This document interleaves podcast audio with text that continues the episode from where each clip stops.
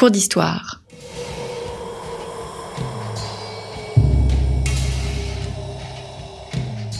Une émission de la rédaction de Storia Voce.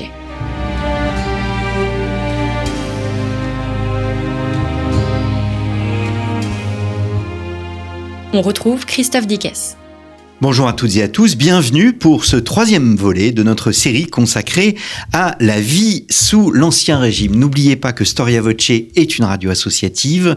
Nous avons besoin de votre soutien euh, pour vivre, pour ce faire. C'est très simple, vous allez dans la rubrique Soutenez Storia Voce à partir de notre page d'accueil storiavoce.com. Merci d'avance. Agnès Valque, bonjour. Bonjour Christophe. Merci de revenir au micro de Storia Voce. Vous êtes l'auteur de La vie sous l'Ancien Régime, paru euh, chez Perrin, un nouveau livre donc. Vous êtes professeur des universités et spécialiste de l'Ancien Régime. Nous avons vu au cours d'une première émission le rapport des Français avec le pouvoir ainsi que la question des inégalités. Dans un deuxième volet, nous avons décliné les cinq sens, voir, sentir, goûter, etc. à l'époque moderne. Euh, et, nous avons, et nous terminons aujourd'hui avec ce que nous appellerions les plaisirs de la vie, l'esprit, les lettres, l'amour. Il y en a un, quatrième aussi, c'est euh, le, le, théâtre, la, la, les fêtes, tout simplement. Et je me permets de renvoyer nos auditeurs à l'émission que nous avons enregistrée euh, sur euh, Storia Voce, que vous pouvez retrouver dans nos archives avant peut-être d'aborder la question euh, des plaisirs, peut-être un petit mot malgré tout sur l'insécurité, parce que on ne peut pas penser plaisir sans finalement son opposé. On vit tout de même dans une société qui est très violente. Oui, alors je préfère le terme d'insécurité à une société très violente. Euh, la société est, très, euh, enfin en tout cas, il y a une insécurité qui est d'abord et on en a déjà parlé euh, au cours euh, des deux autres émissions, qui est d'abord une insécurité alimentaire.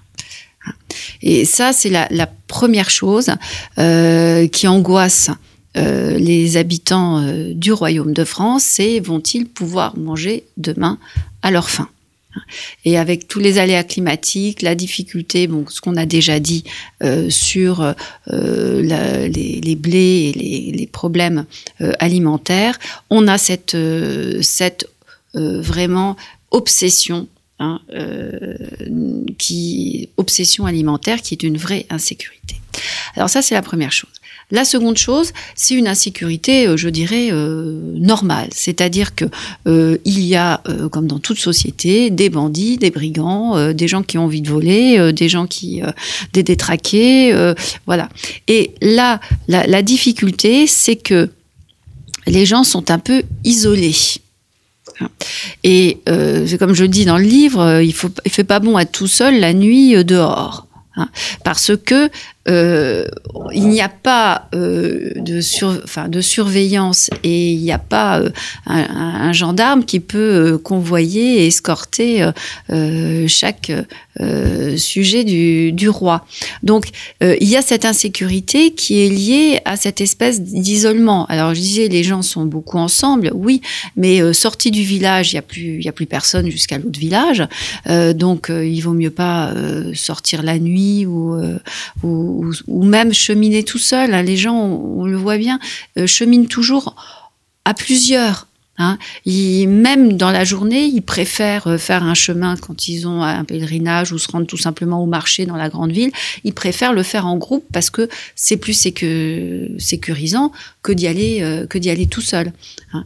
Euh, voilà. Donc ça c'est une vraie insécurité. Alors ensuite, comment est-ce qu'on se prémunit contre les voleurs, contre ceux qui veulent vous détrousser? Ben c'est un peu difficile parce que euh, on est dans une société qui est une société euh, où euh, bah, les forces de l'ordre ne sont pas très nombreuses.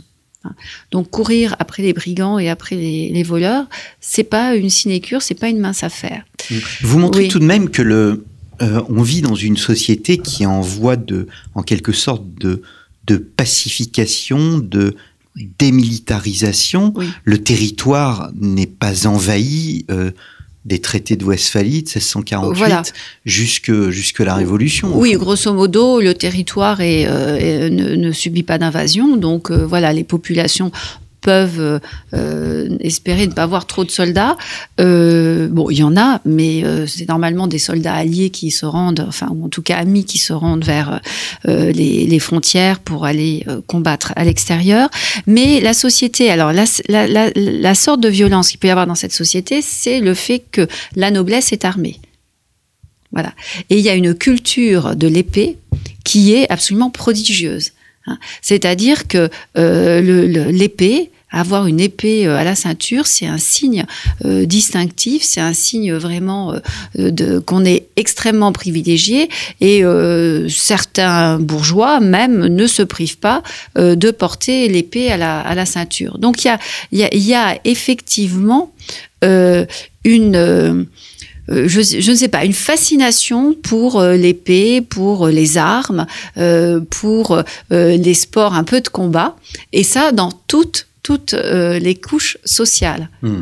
hein. de sorte même que pour essayer de démilitariser ou en tout cas essayer de faire retomber un petit peu euh, cette, euh, toute cette adrénaline, il y a des, associations euh, de plutôt de jeunes gens, voire de, personnes d'un âge tout à fait honorable, qui proposent des jeux militaires ou paramilitaires à leurs, je dirais à leurs adhérents. Alors c'est ce qu'on appelle le jeu du perroquet, des choses comme ça. Alors il y en a beaucoup euh, dans le nord, euh, dans l'est euh, de la France, où pendant des mois où il n'y a pas beaucoup de travail, on on fait, euh, on tire sur euh, des, des, espèces de mascottes au bout de, au bout de mât et on essaie de les faire tomber.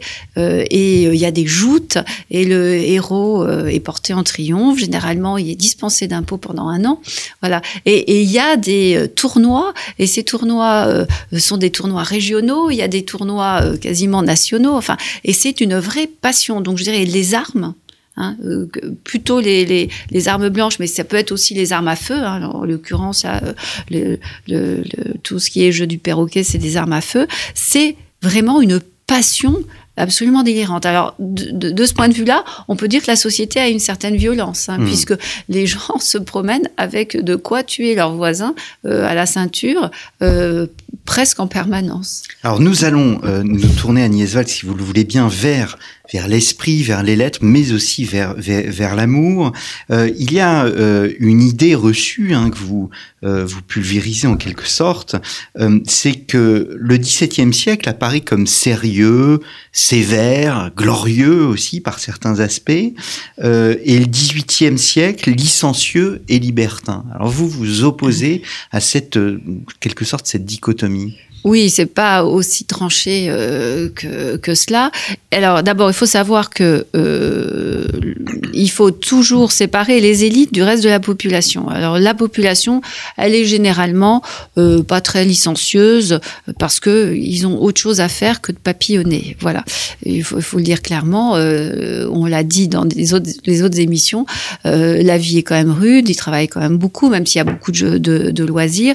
Puis il n'y a pas beaucoup d'occasions. Alors Bon, après, euh, il y a effectivement euh, dans euh, la, chez les élites ou les personnes privilégiées deux époques. Alors une époque, disons peut-être un petit peu plus euh, un petit peu plus sérieuse qui serait le XVIIe siècle et une époque euh, franchement euh, totalement licencieuse qui est la fin du XVIIIe siècle. Alors là c'est vrai, totalement licencieuse à la fin du XVIIIe siècle, oui, ça on peut dire que c'est que c'est vrai, mais là encore, ça ne touche pas l'ensemble de la population. Hmm.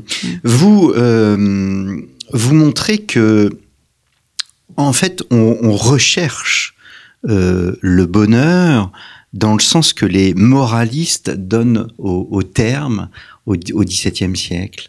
Qu'est-ce que le bonheur euh, pour des gens du XVIIe siècle? C'est la famille. Je l'ai pas dit dans votre présentation, mais vous êtes une spécialiste de l'histoire du couple. Oui. Euh, oui, le bonheur, c'est la famille, effectivement. Le, euh, le bonheur, c'est c'est d'être quelqu'un de d'honnête déjà. Hein, l'honnêteté, c'est vraiment une grande vertu. Hein, qui est conseillée, apprise, hein, c'est-à-dire être à sa place, faire son devoir. ça, c'est quelque chose de qui, est très fort hein, euh, chez les gens du XVIIe et du XVIIIe siècle. C'est-à-dire que il faut, voilà, quand on, vous a confié quelque chose à faire, il faut le faire euh, jusqu'au bout et, très très bien. Donc faire son devoir euh, et puis bien éduquer ses enfants. Et tout ça, ça fait effectivement une vie heureuse. Vous l'évoquiez euh, au cours de la première émission, euh, je souhaiterais y revenir parce que c'est quand même important. Vous montrez qu'on entre dans la seconde moitié du XVIIe siècle dans une nouvelle période, une nouvelle mentalité. Nous sommes dans un monde, nous entrons dans un monde qui est davantage fondé sur la raison et euh, le, le rationalisme. Oui, et il n'a pas fallu attendre Descartes, parce que souvent on dit c'est Descartes et son discours de la méthode qui euh, vont euh, aider euh, les, au moins les, les, penseurs à penser de manière plus rationnelle. Mais ça, c'est quelque chose que j'ai vraiment constaté en, lisant beaucoup de textes et beaucoup de sources, beaucoup d'archives, beaucoup de textes du XVIIe siècle. Je dirais, il y a un avant et après euh, les années 1640. Euh, alors, euh, on, on, retrouve de l'irrationalité après les années 1640, mais à partir des années 1640, on commence à avoir un raisonnement qui ne nous est pas étranger, ce qui fait qu'on peut les comprendre, ces gens. Hein. C'est un raisonnement, ben on a déjà parlé de Pascal, de Pascal, qui a un raisonnement, on ne peut plus logique. Hein. Euh, mais ça, c'est quelque chose qui, était quasiment impossible avant, parce que ça n'était pas le raisonnement logique n'était pas naturel. Hein. Mais euh, il, le devient, c'est comme ça. Hein. Il n'y a pas d'explication euh, vraiment, mais simplement les gens se sont mis à observer la nature et à essayer de penser par eux-mêmes les lois de la nature c'est les lois physiques, euh, la façon dont les plantes poussent, enfin voilà, ce genre de choses. Et du coup, euh, ils vont inventer la méthode euh, scientifique expérimentale, qui est encore la méthode de nos jours. Hein. J'observe, j'émets une hypothèse, je la teste et j'en tire une conclusion. Mais ça, véritablement, au XVe siècle, c'est très difficile d'avoir ce schéma d'esprit dans la tête des gens. Alors qu'au XVIIIe siècle, euh, pour euh, des personnes un peu cultivées, ça ne pose aucun problème, euh, ils essaient de réfléchir et c'est comme ça d'ailleurs qu'il y a des avancées scientifiques majeures qui se font à cette époque. Hein. C'est euh, cette espèce de rationalité. Et cette rationalité, on la retrouve aussi dans les romans, on la retrouve dans les pièces de théâtre où ça devient beaucoup plus logique et on comprend ce que les gens disent parce qu'il y a une vraie rationalité du début à la fin. L'idée même, par exemple, euh, je pense que tout le monde sait ça, le théâtre, le théâtre classique, c'est l'unité l'unité de temps, l'unité de lieu, l'unité euh, de, de, temps, de lieu et d'intrigue. Hein, voilà. Mais ça, c'est quelque chose qui a été théorisé donc au XVIIe siècle, mais qui n'aurait pas pu être théorisé avant parce que euh, ça n'avait pas de sens, ça ne faisait pas de sens pour les gens avant. Mais à partir du moment où on raisonne un peu comme nous, où on pense que euh, une action a des conséquences et que ces conséquences sont, sont, sont, tout à fait visibles, eh bien, effectivement, on peut comprendre que on veut une pièce de théâtre avec une unité de lieu d'action et euh, de temps, parce que c'est beaucoup plus clair et c'est beaucoup plus logique euh, à, à, comprendre. Mmh. Voilà. Donc, on, on, peut retrouver ça euh, partout. Enfin, je, voilà. Est-ce que ce rationalisme, à un moment, remet en cause finalement l'ordre établi. Parce que vous évoquiez Pascal, et Pascal, hein, dans votre livre, je, je, me permets cette citation qui est un peu longue, à 19 ans, il a mis au point une machine à calculer qu'il s'empresse de promouvoir, à 23 ans, il a démontré l'existence du vide, à 30 ans, il a asséché les marais des terres du duc de Rouennais en Poitou, il a fondé la Société des carrosses à cinq sols, ancêtre des bus parisiens, etc., etc. Et cet esprit doué pour l'abstraction et les sciences est aussi un authentique chrétien. Oui, un Donc, grand mystique même. Est un grand mystique. Bref, oui. il n'y a pas, ce n'est pas parce qu'il y a tout cet esprit de oui. création, toute cette créativité, que euh, il y a euh, forcément une remise en cause de l'ordre établi.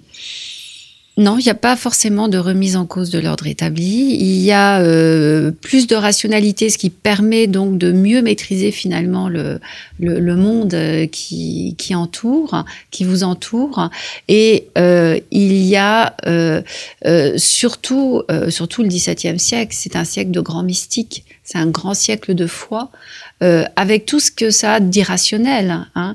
Mais du coup, euh, par exemple pour Pascal, ça part vraiment du cœur, c'est-à-dire qu'il y a la tête qui pense, euh, et puis il y a le cœur et ses aspirations et ses, émotions Hein, qui viennent nourrir son sa foi et c'est quelque chose qui vraiment est central pour lui. Mmh. Hein. Nous évoquions la semaine. On, on, peut, je veux dire, c'est vraiment, c'est peut-être là qu'il y a que naît véritablement la, la, je dirais la laïcité d'une certaine manière. C'est-à-dire que les gens arrivent à faire un peu la part des choses. C'est-à-dire, voilà, il y a des activités humaines, ça c'est humain. Et puis après, il y a le rapport de, de l'homme à Dieu. Et puis ça, c'est autre chose. Et euh, peut-être que les deux n'ont pas toujours à, à interférer. Hmm.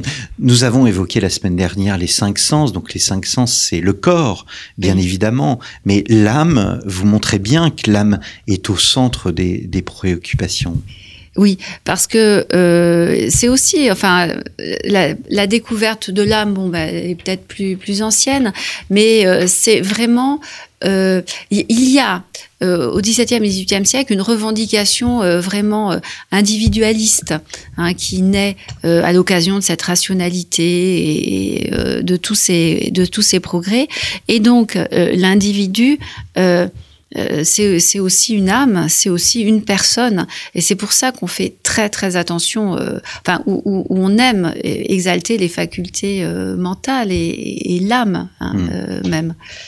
Alors vous mettez en regard Jean Sénius et Pierre Corneille, alors peut-être que je simplifie à l'excès, mais entre d'une part chez Jean, Jean cette sorte d'absence d'esprit critique d'un dieu intouchable et euh, d'autre part Corneille qui exprime une forme de, de, scepticisme. Et donc, vous montrez que la société, en fait, oscille entre ces deux pôles. Oui.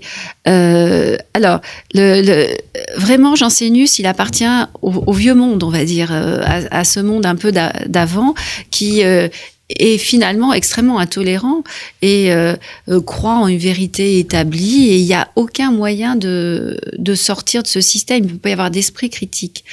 Et euh, effectivement, Corneille et d'autres appartiennent à ce monde nouveau qui exalte donc l'âme, qui exalte l'individu et donc qui exalte l'esprit critique. Cette rationalité va aussi avec cet esprit critique. Alors certains poussent l'esprit critique très loin. Il y a quelques athées, par exemple, mais il y en a quand même assez peu.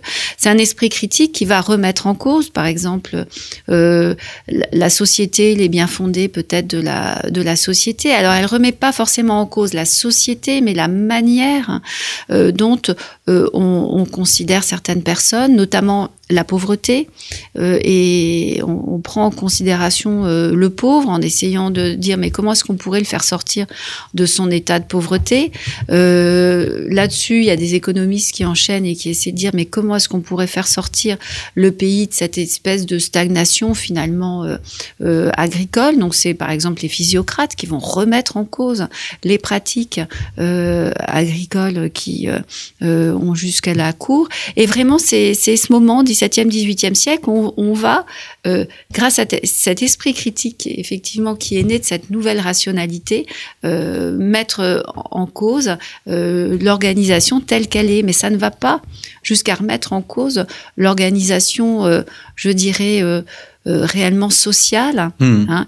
Euh, on, on, on, souhaite autre chose, mais sans doute pas une révolution. Mmh. Mais même pour la, la famille, c'est-à-dire que euh, vous montrez que le, le mariage euh, même se, se, se, transforme. Il y a un idéal euh, familial et au fond, la pornographie, par exemple, qui se développe beaucoup au XVIIIe siècle, bon, ben, c'est une sorte de transgression, mais qui montre précisément l'importance du norme. succès oui. euh, de la famille. De la famille. Parce que, effectivement, dans la littérature pornographique, c'est ce qui est extrêmement intéressant, c'est que, euh, bon, elle est un peu li licencieuse, mais euh, elle revient toujours à retrouver un ordre.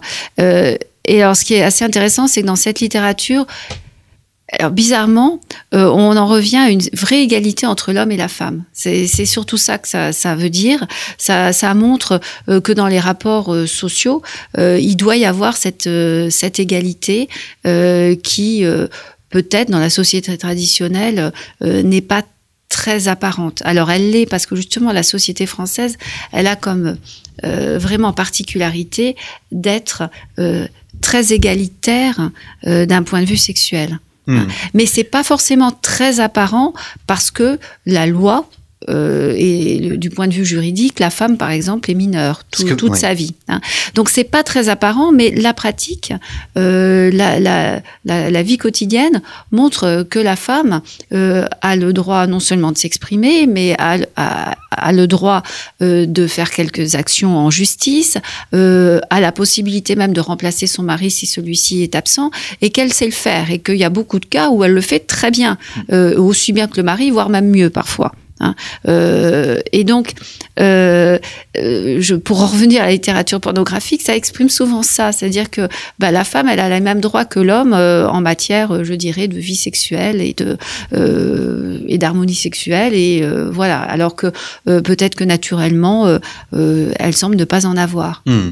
C'est ce que vous dites. Hein, les, femmes donc sont soumises à leur mari et pourtant elles exercent publiquement des tâches qui ne sont pas seulement domestiques, confiance, délégation, partage de responsabilités au sein des couples sont des évidences plus ou moins fortes selon les régions, les milieux sociaux, les situations individuelles et euh, les caractères. On parle du XVIIIe siècle comme un siècle féminin. Euh, c'est vraiment le cas oui, c'est vraiment le cas.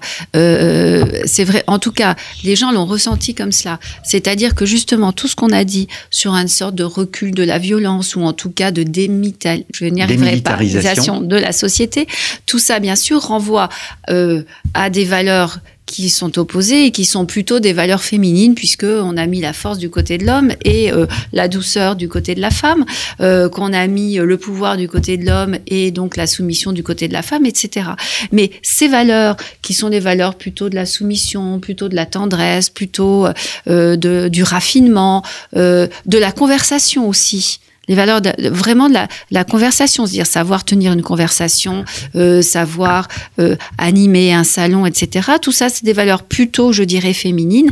Eh bien, les hommes s'en emparent aussi au XVIIIe siècle parce qu'ils estiment que ce sont euh, des, euh, oui, des valeurs qui sont euh, authentiquement intéressantes que et, il est il y a une valorisation Hein, de, tout cela. Donc une valorisation de la tendresse, une valorisation euh, de, euh, de, eh bien, enfin vraiment de la tendresse. C'est-à-dire, je, dans le cercle de la famille, euh, on, on, aime bien, euh, je dirais, se faire des câlins. On aime bien euh, euh, s'embrasser. Alors peut-être pas dans tous les milieux sociaux, mais en tout cas, non seulement c'est permis, mais on, voit les gens qui le font. Hein. Euh, et puis donc ces valeurs de la conversation, c'est-à-dire euh, cette espèce d'idée que voilà il faut nourrir son esprit au contact de l'autre, qu'il faut échanger des, euh, idées, tout ça, c'est probablement assez féminin et c'est aussi revendiqué par les hommes au XVIIIe siècle. Donc il y a une féminisation, je dirais, de, de, de cette société au XVIIIe siècle. Un dernier mot peut-être sur le, mariage. On croit que l'on se marie jeune et vous montrez qu'on ne se marie pas jeune. Si on se marie jeune, c'est uniquement dans les élites. Exactement, surtout au XVIIIe siècle. Donc euh, au XVIIIe siècle, l'âge moyen au mariage euh, pour les garçons c'est plutôt 27, 28 ans et pour les filles c'est euh, 25 ans à peu près. Voilà, ce qui fait que euh, on se marie plutôt plutôt tard, oui, effectivement. Mais et vous vous le verrez à égalité d'âge, mais ça je le dis toujours euh, la, femme n'a pas une grande différence d'âge avec son mari, sauf chez les élites, euh, mais il y a aussi beaucoup d'exceptions. Euh, et cette proximité d'âge fait que les garçons et les filles sont de la même génération. Et ça, c'est extrêmement important pour toute cette société que je décris dans le livre, qui est une société très mixte, hein, où les hommes et les femmes se côtoient au quotidien et, et échangent, enfin voilà, parlent, échangent, réfléchissent fils ensemble. Alors c'est peut-être un peu idéal ce que je, je, raconte, mais et ça c'est vraiment lié à cette proximité d'âge. C'est-à-dire que la, la, la, la fille est peut-être soumise à son mari légalement, mais elle n'est pas sa petite mmh. fille. Hein. et donc le garçon, quand il se marie, il se marie avec une, une, une jeune femme qui a des, qui est qui n'est déjà plus très jeune et qui donc a son, son caractère et euh, c'est ce qu'elle veut probablement. On sait rire sous l'ancien régime? Beaucoup, beaucoup, beaucoup. Ça a même d'ailleurs euh, créé, je dirais, des plaisanteries parce que certaines personnes euh, en faisaient quasiment leur métier d'essayer de faire rire les autres et certaines certains esprits trouvaient que c'était peut-être un petit peu trop et puis surtout que c'était pas assez sérieux. Hmm. Bah, écoutez, merci beaucoup Agnès Valk de cette série consacrée à la vie euh, sous l'ancien régime. Je euh, vraiment, je, je, vous incite, chers auditeurs, à courir chez votre libraire, à acheter ce livre, La vie sous euh, l'ancien régime. C'est un feu d'artifice avec beaucoup d'anecdotes, beaucoup d'histoires, beaucoup de sources, donc paru chez Perrin. Merci beaucoup. Merci. Et à très bientôt, chers auditeurs, pour une nouvelle série euh, de nos cours d'histoire. Nous irons, je pense, pour les prochains cours d'histoire, vers les Caraïbes, toujours à l'époque moderne. Merci beaucoup et à très bientôt.